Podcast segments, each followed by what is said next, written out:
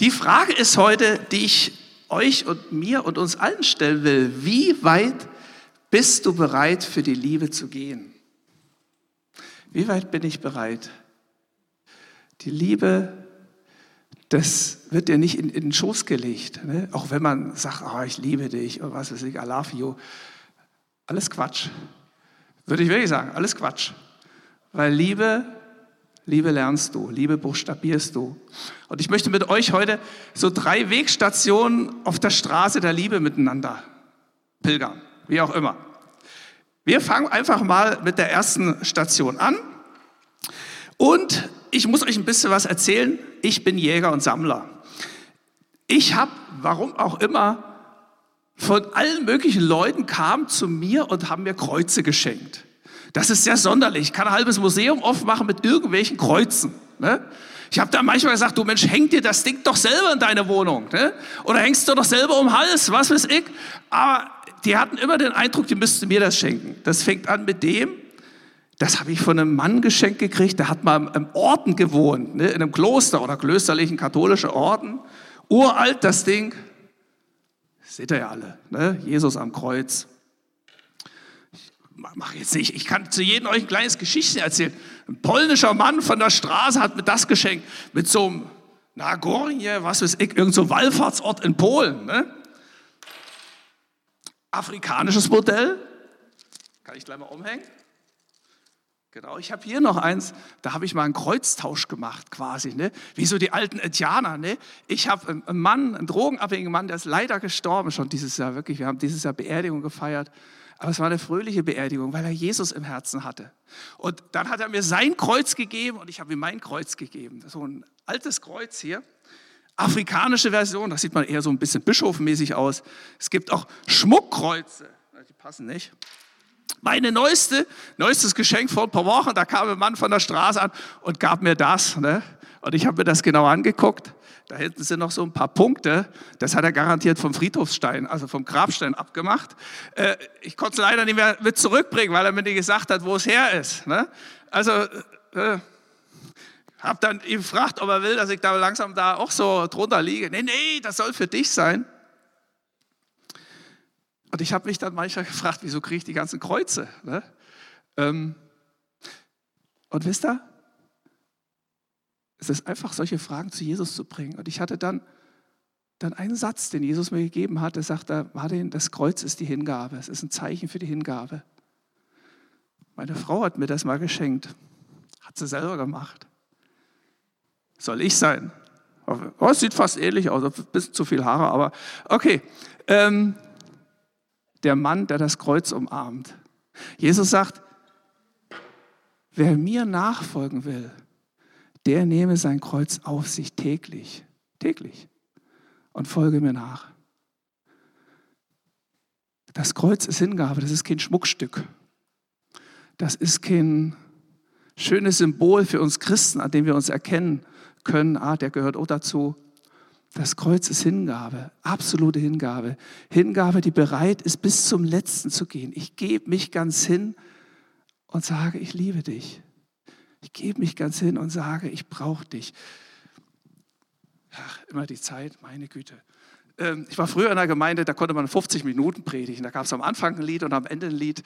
Hat man auch bloß eine Stunde gebraucht. Ne? Okay, eine Geschichte, die mich da immer sehr bewegt hat als junger Mensch. Ne? Ich habe diesen Satz mal, den muss ich, heute früh hat den meine Frau vorgelesen, fand ich total lustig. Ne? Wer beim Essen schwitzt, und beim Arbeiten friert, der hat auf jeden Fall studiert. Ähm, also ich habe früher, ich früher auch mal beim Arbeiten geschwitzt. Und das war in einer Fabrik, die hat Metall verarbeitet und in der DDR war das mit Arbeitsschutz ja alles ein bisschen lockerer. Ne? Da gab es so viele Tote immer wieder. Und dann gab es eine Geschichte, die hat mich als junger Mann total, total, ähm, ja, wie soll ich sagen, total bewegt. Und zwar war das so ein ganz große, großes Walzwerk. Ne? Und unser Betrieb, wo ich gearbeitet habe, der gehörte dazu. Und dann haben die so aus großen glühenden Stahlplatten haben die so dünne Bleche gemacht. Ne? Und die wurden dann immer an so einer Fabrikwand hoch, hochlängs gelagert. Die glühten immer noch und dann wurden die einfach da gelagert an die Wand. Und eines schönen Tages es gab, war Mittagspause und ein Kollege mit seiner Kollegin, die gehen halt zum, zur Mensa oder was auch immer, wollen Mittag essen. Und der Mann ist ein Stück später, der läuft hinter ihr und sie läuft da vorne an diesen Platten vorbei und er sieht von hinten, wie diese Platten auffangen, anfangen zu fallen, wie die anfangen zu kippen. Und dann rennt er hin und gibt ihr so einen Stoß, dass sie wegfliegt und er unter diesen glühenden Platten begraben wird. Und wisst ihr, die Geschichte, die hat sich mir so tief eingeprägt. Da ist jemand, der ist bereit zu sterben, damit jemand anders leben kann. Und wisst ihr, das ist eigentlich Hingabe, das ist eigentlich das Kreuz. Wisst ihr, manchmal glaube ich, wir gewöhnen uns so daran, da hängt ein Kreuz da ne, und das sieht schön aus und die Lichterkette und das ist alles so schick. Aber wisst ihr, das Kreuz das ist eigentlich das Zeichen, dass Jesus alles hingegeben hat, alles, dass er sich nicht zu schade war. Niemand hat größere Liebe als die, dass er sein Leben hingibt für seine Freunde. Und wisst ihr, er hat nicht nur sein Leben für seine Freunde hingegeben, sondern auch für mich, für seine Feinde. Für die Menschen, die früher nicht seine Freunde waren. Für Menschen, die ihn abgelehnt haben. Für Menschen, die alles Mögliche getan haben, aber nicht unbedingt das, was ihn beglücken würde. Wir, das war jetzt ein kurzer Abspann, so die kurze Vorrede, obwohl die auch schon wieder ziemlich lang war. Was ist Hingabe? Was, wie geht das, auf der Straße der Liebe sich aufzumachen? Der erste Weg der Familie, der, der erste Weg der Liebe geht zur Familie ich sag mal, das ist wie so ein Marathon, die Straße der Liebe. Und das sind so die ersten Schritte, die ersten drei Kilometer, die man so läuft. Ne? Da ist man vielleicht noch frisch. Da heißt es, ich lese das mal vor, Barnabas aber ging nach Tarsus, Saulus zu suchen. Und als er ihn fand, brachte er ihn nach Antiochia. Und sie blieben ein ganzes Jahr in der Gemeinde und lehrten viele. In Antiochia wurden die Jünger zuerst Christen genannt. In diesen Tagen kamen Propheten von Jerusalem nach Antiochia und einer von ihnen mit Namen Agabus trat auf und sagte durch den Geist eine große Hungersnot voraus, die über den ganzen Erdkreis kommen sollte. Dies geschah unter dem Kaiser Claudius, aber unter den Jüngern beschloss ein jeder nach seinem Vermögen den Brüdern in Judäa, die in Judäa wohnten, eine Gabe zu senden. Das taten sie auch und schickten sie zu den Ältesten durch Barnabas und Saulus. Wie weit bist du bereit, für die Liebe zu gehen?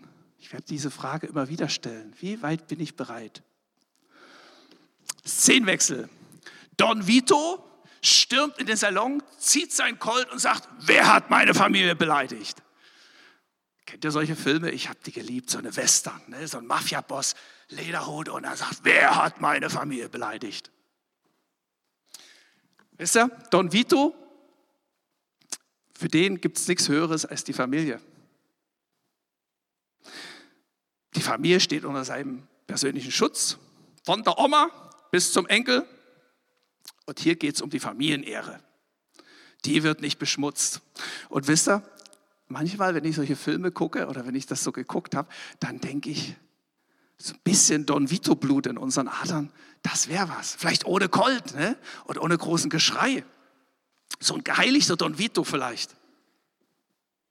Es gibt nichts Größeres als die Familie. Familie steht zueinander, die hält zusammen und die wehrt gemeinsam Angriffe ab. Du hast gesagt, Mirjam, ne, du hast viele geistliche Kinder. Guck nicht so viel, was du nicht hast. Du hast ganz viele geistliche Kinder. Du hast doch ganz viele geistliche Brüder, Schwestern, Väter, Mütter, Enkelkinder. Und wisst ihr, wenn ihr euch mal umguckt, ich bin dein Bruder, aber hinterher, hinter dir sitzt er auch und neben dir. Was für ein Reichtum, wie viel Riesenfamilie, wir sind schon Großfamilie hier. Ne? Wir sind schon Großfamilie und stellt euch vor, jeder von euch wäre so ein Don Vito und sagt, meine Familie, die wird hier nicht beleidigt. Ne? Das ist die Familienehre. Und wisst ihr, ich glaube, wir sind heute so ein bisschen auf dem Level, dass wir sagen, na ja, muss ich was mal gucken, ob der da wirklich mein Bruder sein soll. Ne? Ah, die Chemie stimmt nicht so richtig und der ist irgendwie anders. Und er ist auch schon viel älter als ich oder viel jünger. Und der hat, ist einer von denen, ne, die beim Essen frieren und so. Ne? Ich bin nur ein einfacher Arbeiter. Äh, beim Essen schwitzen, meine ich. Ne? Ähm, wisst ihr, wenn ich die Geschichte hier lese, dann denke ich, der Heilige Geist, der liebt am meisten seine Familie. Und er wacht zuallererst, bevor der Heilige Geist noch irgendwas anderes macht, wacht er darüber, dass es seiner Familie gut geht. Und wisst ihr, es gibt diesen Satz und ich glaube, das ist das Motto, das ist so das, der, der Arbeitsanweisung des Heiligen Geistes. Der Herr ist mein Hirte, mir wird nichts mangeln. Keine Mangelwirtschaft. Manchmal denkt man so, naja, dann kommt der Heilige Geist oder Jesus und schüttet das große Füllhorn über uns aus. Ne? Und dann habe ich alles. Ich glaube, der Heilige Geist macht das anders. Der sagt vielleicht zu dir, guck mal neben dir, ne? dir mangelt gerade. Aber der Herr sagt, mir wird nichts mangeln. Gießt du doch mal dein Füllhorn aus. Ich habe mal von der Gemeinde gehört, die hat eine ruhige Kasse. Da konnte man was reinstecken. Hast du keine Spendenquittung für gekriegt. Und dann hat man das Geld genommen, immer mal wieder, und hat gemerkt, Mensch, dem geht es gerade schlecht. Der ist gerade arbeitslos geworden. Ne? Corona-Krise. Schon ewig in Kurzarbeit. Und er hat so viele Kinder. Und dann hat man dem heimlich was zugesteckt. Der Heilige Geist wacht darüber, dass es der Familie gut geht. Ich habe das manchmal erlebt. Es ist eine super spannende Geschichte, dass du für jemanden betest und auf einmal siehst du einen Geldschein. Auf einmal habe ich einen Geldschein gesehen. Und das Spannende ist, wenn du diesen Geldschein nimmst und zu dem Menschen gehst und sagst, du, ich glaube, es gehört heute dir. Und da erlebst du manchmal Geschichten, dass du Menschen triffst, die wirklich gebetet haben, weil sie einfach kein Geld mehr hatten oder was auch immer. Ich habe das erlebt. Ach Leute, immer diese Geschichten. Also muss ich euch noch erzählen. Ich habe das erlebt. Ähm, neulich kriege ich eine SMS ganz früh. Lieber Freund Helmut, der schrieb mir, Martin, ich habe ein Wort für dich. Psalm 27, Vers 1. Das kenne ich jetzt auswendig. Ne? Der Herr ist mein Licht und mein Heil. Vor wem sollte ich mich fürchten? Der Herr ist meines Lebens Kraft. Wisst ihr, und das las ich dann so und dachte so, oh, das tut mir jetzt richtig gut. Gerade das war mal wieder so ein Morgen, wo ich dachte so, naja, ja, lass den Tag vorübergehen, ich kann nicht mehr. Und wenn du dann früh so eine SMS kriegst, der Herr ist mein Licht und mein Heil, ich brauche mich nicht zu fürchten. Da hat jemand auf den Heiligen Geist gehört und hat einfach sich an sein Handy gesetzt und eine SMS mir geschrieben. Aber es kommt noch besser. Mittags stehe ich am Franz-Neumann-Platz. Ne? Da kommt mein Freund Michael. Michael ist schon seit vielen Jahren obdachlos, leicht gebückt, hat immer ganz viele Beutel mit sich rum. Das war, wer sich an meine letzte Predigt erinnern kann, Michael ist vielleicht mein Privatheiliger, ich weiß es nicht. Also, und das war der, der den Hammer geholt hatte ne? aus seinem Beutel. Ne? Und diesmal kam er zu mir an und sagte, Martin, Psalm 27 ich merke mir Bibelverse nicht. Ich wusste nur früh noch, der Herr ist mein Licht und mein Heil. Wo das stand, habe ich schon lange vergessen Mittag. Ne? Und er sagt, ja, ja, Michael, ich gucke da mal rein. Und dann kam er wieder, ich wollte gerade die Andacht machen, und sagte, Martin, Psalm 27. Und dann zückt er mir seine alte Bibel, die haben wir ihm vorher mal geschenkt. Ne? Er sagte, hier, Psalm 27. Und dann schlage ich Psalm 27 auf und ich musste mit den Tränen kämpfen. Der Herr ist mein Licht und mein Heil. Vor wem sollte ich mich fürchten? Und wisst ihr, der Heilige Geist, der sieht dich. Der sieht dich, wie es dir geht. Und er will, er will, dass es der Familie gut geht, dass du eben keinen Mangel hast. Und das Spannende ist, wenn wir mitmachen. Ne? Wenn, weißt du, das Spannendste ist, die Hand und der Fuß vom Heiligen Geist zu sein, dann erlebst du was. Dann wird es spannend. Es ist immer so ein bisschen Überwindung, wenn man so denkt, wenn ich dem jetzt was sage, ne? was soll der von mir denken? Aber ganz oft ist es ein, ist ein Treffer. Ein Volltreffer. Weil der Heilige Geist sieht dich und er weiß, was du brauchst. Der erste Weg geht zur Familie. Ich weiß nicht, ob du noch dabei bist. Ich habe einen bekannten Freund, der kann essen ohne Ende. Mariket denn auch. Ich weiß nicht, Dürre ohne Ende, wie so ein Hering, aber der isst und isst und isst. Und der war sehr sportlich früher, darüber erzählt, ne? ist ein Marathon gelaufen ne? und er war richtig gut dabei. Und irgendwann kam er an einem Stand vorbei, da waren Bananen aufgebaut. Also wenn man beim Marathon war, da gibt es ja immer Getränkestände und so weiter und so fort. Und dann hat er die Bananen gesehen. Er isst und isst und isst, ne? Behalt beim Hinterkopf. Und da dachte er, ach, jetzt eine Banane. Ne? Dann hat er eine Banane gegessen, zweite, ein ganzes Kilo hat er mal gegessen. Und kurze Zeit später war der Marathon gelaufen, weil er immer auf, auf der Dixie-Toilette saß den Rest des Tages. Wisst ihr, es gibt viele Bananenargumente, ne? warum man nicht mal weiterläuft. Zum Beispiel, die haben ja selber Schuld. Hätten sie ihre Güter damals nicht verkauft, dann könnten sie heute Ackerbau und Viehzucht betreiben. Ne? Dann könnten sie weiter autark leben in der Hungersnot. Ich glaube aber, selbst wenn sie schuld dran waren, lindert das die Not jetzt nicht. Zu wissen, ich bin schuld, ja na und? Was hilft das mir jetzt? Und übrigens haben die das nämlich gelebt, Family First. Da haben die jemanden gesehen in ihren Runden, dem ging es schlecht und dann waren sie so bereit, sogar alles zu verkaufen. Gibt auch noch so andere Argumente. Ich muss auch selber auf mich achten. Ich habe selbst nichts zu geben. Wisst ihr, das ist interessant. Da heißt es aber unter den Jüngern beschloss ein jeder nach seinem Vermögen den Brüdern, die in Judäa wohnten, eine Gabe zu senden. Nach seinem Vermögen. Du musst nicht alles geben, aber das, was du kannst, das kannst du geben. Und wisst ihr, ich glaube, jeder von uns kann was geben. Jeder. Und vielleicht geht es bei dem einen oder gar anderen gar nicht um Geld, sondern vielleicht geht es genauso um solche Geschichten, Psalm 27. Ne? Ich glaube, dass, dass jeder geben kann. Ich habe keine Zeit, kenne da. Es gibt viele Argumente. Jeder von uns hat 24 Stunden. Das ist eine Frage der Prioritäten. Ne? Also du hast nicht mehr Zeit als ich oder ich habe nicht weniger Zeit. Also bei uns allen geht jetzt um sieben früh die Sonne auf oder vielleicht halb acht und abends 17 Uhr geht sie unter. Bei dem einen scheint sie dich bis 20 Uhr, also bei mir jedenfalls nicht. Ne?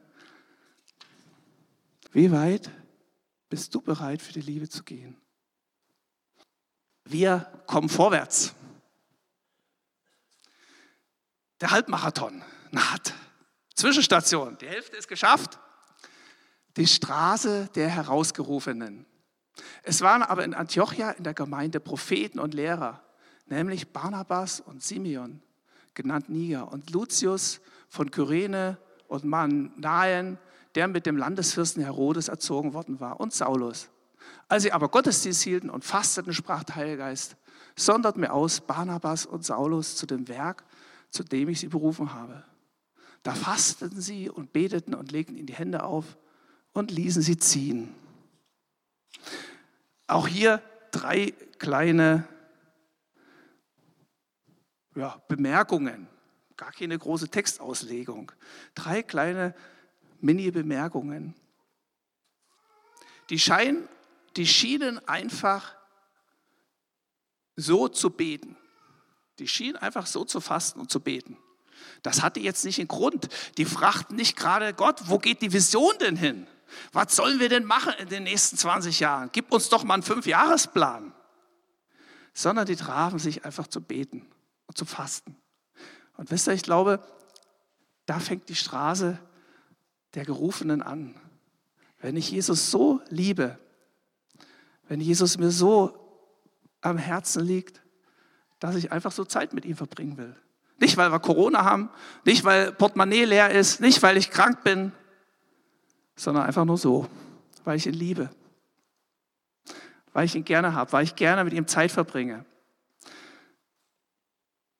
Wisst ihr, ich glaube, dass wir viele, viele gute Gebetsprogramme machen können. Aber oft erlebe ich, wenn die Programme wieder vorbei sind, dann ist es auch mit der Beterei vorbei. Weil beten, beten ist nicht eine Sache von Programm, beten ist eine Sache des Herzens.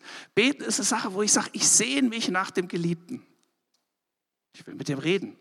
Und wisst ihr, ist interessant? Auf einmal, die sitzen zusammen und beten und haben eine gute Zeit mit Jesus. Und auf einmal sagt er, hör mal zu, die beiden, die sondert mal aus, die müssen gehen. Einfach so. Die haben da ja gar nicht gefragt, was sollen wir machen, sondern einfach so sagt der Heilige Geist, das ist mein Wille, die sollen gehen, die sendet mal. Auch eine interessante Geschichte. Ne? Paulus und Barnabas, die wurden gar nicht gefragt, wie sieht es denn aus mit den nächsten zehn Jahren, was habt ihr denn vor, wollt ihr noch heiraten, wann, wann geht er in Rente und so weiter und so fort.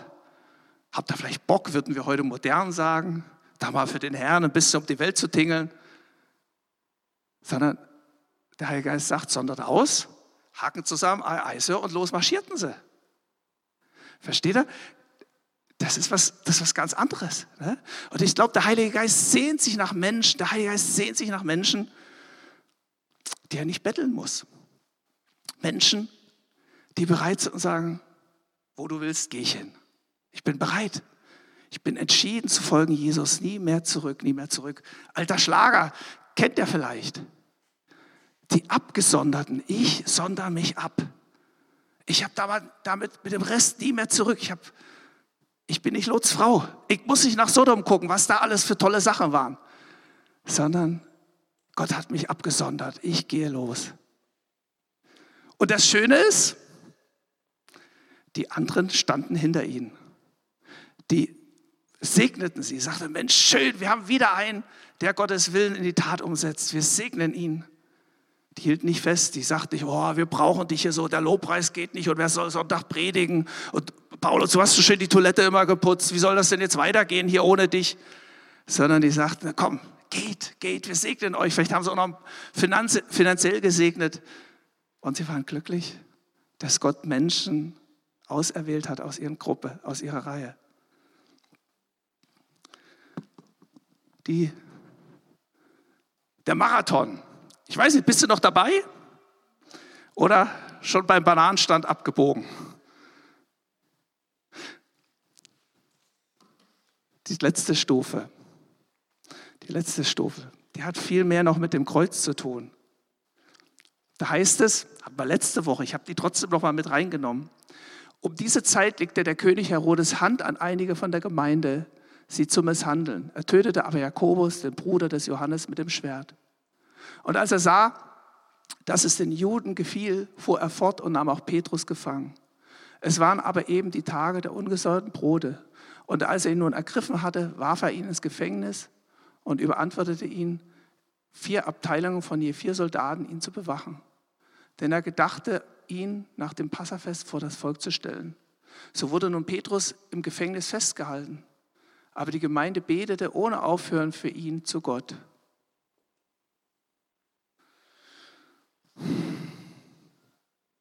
Wisst ihr, ich selber denke manchmal, Herr, wenn doch dieser Kelch an mir vorübergeht, ich habe Angst davor. Weiß nicht, ob wie es euch geht. Ich kann dem nichts Schönes abgewinnen. Ich habe auch Angst, dass ich vielleicht so wie Petrus bin, der ihn verleugnet. Die Angst, wenn es wirklich dicke kommt, stehe ich dann zu Jesus? Oder kriege ich weiche Knie und verschwinde? Ich habe Angst davor. Ich lese noch mal einen anderen Text, der mich unheimlich ähm, angesprochen hat. Ich, ich lese das einfach noch mal. Lass es einfach mal auf dir wirken. Es wären noch viele andere zu nennen, nur würde die Zeit wohl nicht ausreichen, wollte ich sie alle aufzählen. Gideon und Barak, Simson, Jephthah, David, Samuel und die Propheten. Weil sie Gott vertrauten, konnte er Großes durch sie tun. Sie bezwangen Königreiche, sorgten für Recht und Gerechtigkeit und erlebten, wie sich Gottes Zusagen erfüllten. Vor dem Rachen des Löwen wurden sie bewahrt. Und selbst das Feuer konnte ihnen nichts anhaben. Sie entgingen dem Schwert ihrer Verfolger. Als sie schwach waren, gab Gott ihnen neue Kraft. Weil sie sich auf Gott verließen, vollbrachten sie wahre Heldentaten und schlugen die feindlichen Heere in die Flucht. Und einige Frauen erlebten, wie ihre verstorbenen Angehörige von Gott auferweckt wurden. Andere, die auch Gott vertrauten, wurden gequält und zu Tode gefoltert. Sie verzichteten lieber auf ihre Freiheit, als ihren Glauben zu verraten. Die Hoffnung auf ihre Auferstehung gab ihnen Kraft. Wieder andere wurden verhöhnt und misshandelt, weil sie an Gott festhielten. Man legte sie in Ketten und warf sie ins Gefängnis. Sie wurden gesteinigt, mit, mit der Säge qualvoll getötet oder mit dem Schwert hingerichtet. Heimatlos, nur mit einem Schafspelz oder Ziegenfell bekleidet, zogen sie umher. Hungrig, verfolgt und misshandelt. Sie irrten in Wüsten und im Gebirge herum und mussten sich in einsamen Tälern und Höhlen verstecken. Menschen, zu schade für diese Welt. Sie alle haben Gott vertraut und deshalb hat er sie als Vorbilder für uns hingestellt. Was für ein Text. Zu der ersten möchte ich auch gerne gehören. Ne? Dem Feuer entkommen. Wunder erleben, neue Kraft, Totenauferweckung. Aber die anderen sind genauso gläubig. Die, bei denen keine Kraft kommt. Die, die nicht aus dem Feuer gerissen werden. Die glauben genauso. Die vertrauen genauso Gott. Die lieben genauso Jesus. Wisst ihr? Auch eine Sache, an die ich mich noch sehr gut aus meiner Jugend erinnern kann. Bei diesem Text, da ist es mir mal als junger Mann, als Jugendlicher, eiskalt den Rücken runtergelaufen. Wir waren auf so einer Jungsfreizeit und dann weiß ich noch, da habe ich den Jugendpastor gefragt und gesagt, Mensch, wie soll ich das denn schaffen? Ich habe Angst davor, das kann ich doch gar nicht. So groß ist mein Glaube nicht. Und dann guckte er mich an und sagte, Martin, mach dir doch einfach nicht so viele Gedanken, wie du für Jesus sterben kannst. Mach dir lieber Gedanken, wie du für ihn heute leben kannst. Mach dir lieber Gedanken, wie du heute für ihn leben kannst. Und wisst ihr, ich glaube, wer diese Straße Punkt für Punkt geht mit Jesus, wer anfängt, die Familie zu lieben, wer anfängt und sagt, das ist das Höchste, das ist meine Familienehre. Ne? Für diese Familie setze ich mich ein. Wer weitergeht und sagt, Jesus, ich lege alles hin auf dein Altar. Du kannst machen mit mir, was du willst. Ich bin bereit. Wenn du sagst, geh hin, Eise, ich mache. Keine Diskussion, brauchst mich nicht wie so einen schlafenden Hund zur Jagd tragen. Ich, ich gehe, ich bin bereit. Ich glaube, wer diesen Weg weitergeht, der wird auch hier die Krone des Lebens erhalten. Wisst ihr? Der Gute, der sich an dem Kreuz hier festhält, es gab Tage in meinem Leben, da habe ich zu Jesus geschrien und habe gesagt, ich will das Kreuz nicht mehr. Du hast mir so viele Kreuze geschenkt, ich will keins davon. Und ich hatte manchmal das Empfinden, einmal, da lag ich im Bett und als würde ich das Kreuz von mir wegschmeißen. Ich habe gesagt, ich will es nicht mehr, Gott, ich will es nicht mehr. Und ich hatte so ein Empfinden, das liegt jetzt neben deinem Bett. Und wisst ihr, dann habe ich eine Stimme gehört, wirklich gehört, da sagte Jesus zu mir, Ganz leise. Und Martin, willst du das Kreuz vielleicht wieder nehmen? Wisst, das ist, es kommt Zeit in unserem Leben, da stehst du da und sagst, ich will das Kreuz nicht mehr, ich will das nicht mehr, das ist mir zu schwer. Diese Straße, das ist ein Marathon. Das ist nicht so ein Wandeln so schön bei Sonnenschein um den See. Das ist ein Marathon. Und bei jedem Marathon, da kommt die Phase, wo du nicht mehr kannst, wo du denkst, das ist zu viel, ich, ich schaffe es nicht, ich muss aufhören. Ich bin am Ende mit meiner Kraft. Und ich glaube, dann kommt Jesus und sagt, willst du das Kreuz vielleicht wieder nehmen? Ich trag's mit dir, ich trag's mit dir durch. Ich gehe doch mit dir diesen Weg. Ich gehe doch mit dir diesen Weg. Du bist doch nicht alleine. Wie weit bist du bereit? Wie weit bin ich bereit, für die Liebe zu gehen? Ich bete noch. Herr Jesus Christus, ich bete nochmal, Herr, dass wir das von ganzem Herzen sagen können. Ich gebe mich ganz hin, denn ich sage, ich liebe dich. Und Herr Jesus, ich sage dir das, es sollen nicht Lippenbekenntnisse sein, nicht irgendein Lied, was wir hier singen. Ich bete, dass es, dass es die Hymne unseres Lebens wird. Ich bete, dass mit jedem Herzschlag wir das von tiefster Überzeugung dir sagen, Herr. Herr Jesus, ich bete, dass du uns nimmst, wo wir nicht mehr können wo wir schlapp werden, wo wir hinhauen wollen, wo wir das Kreuz von uns werfen wollen. Ich bete, Herr Jesus, dass du uns nimmst wieder und uns aufhilfst, dass du uns neue Kraft gibst, diesen Weg weiterzugehen. Ich bete, Herr, dass wir Menschen der Liebe werden, dass wir Menschen werden, die diesen Weg der Liebe bis zum Ende gehen. Mit dir, zu unserer Familie. Ich bete darum, Herr. Wir lieben dich. Ich sage das wirklich, wir lieben dich, Herr Jesus. Amen.